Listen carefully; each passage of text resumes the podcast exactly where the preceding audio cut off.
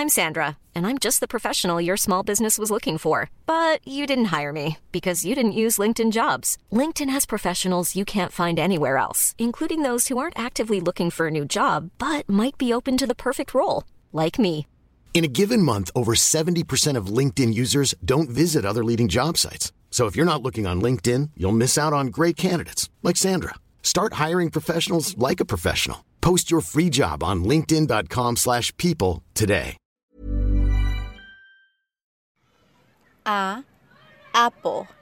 A elephant. A fish.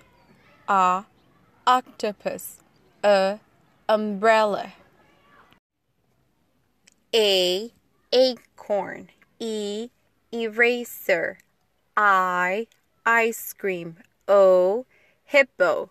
U unicycle.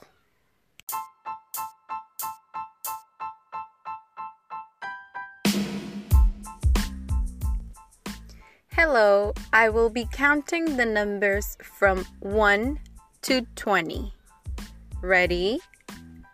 1, 2, 3, 4, 5, 6, 7, 8, 9, 10, 11, 12, 13, 14, 15, 16, 17, 18, 19, 20. Practice and thank you for listening.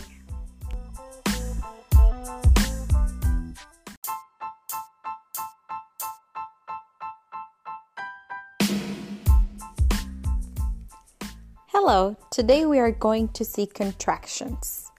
A contraction is two words made shorter by placing an apostrophe where letters have been omitted. We have contractions, for example, with the word not that indicates a negative form. I will show you some.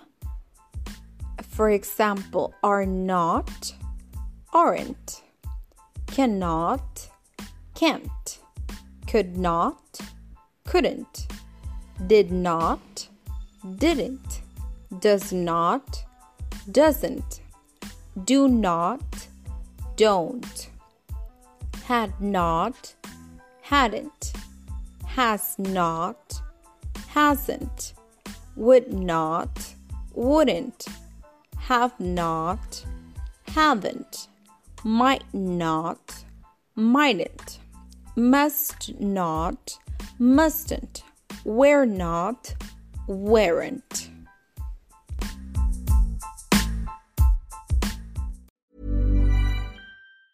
If you thought the only way to get a more defined jawline with natural looking results was through surgery, think again. Juvederm Volux XC is a non surgical injectable gel filler that improves moderate to severe loss of jawline definition and can help you achieve natural looking results with little downtime. Even better, this improved definition lasts up to one year with optimal treatment. No maintenance required. Improve jawline definition for a smooth, sculpted look with Juvederm Volux XC. For important safety information and to find a licensed specialist, visit juvederm.com. That's J U V E D E R M.com. Not for people with severe allergic reactions, allergies to lidocaine, or the proteins used in Juvederm. Common side effects include injection site redness, swelling, pain, tenderness, firmness, lumps, bumps, bruising, discoloration, or itching. There's a risk of unintentional injection into a blood vessel, which can cause vision abnormalities, blindness, stroke, temporary scabs, or scarring. Talk to a licensed specialist to find out if it's right for you.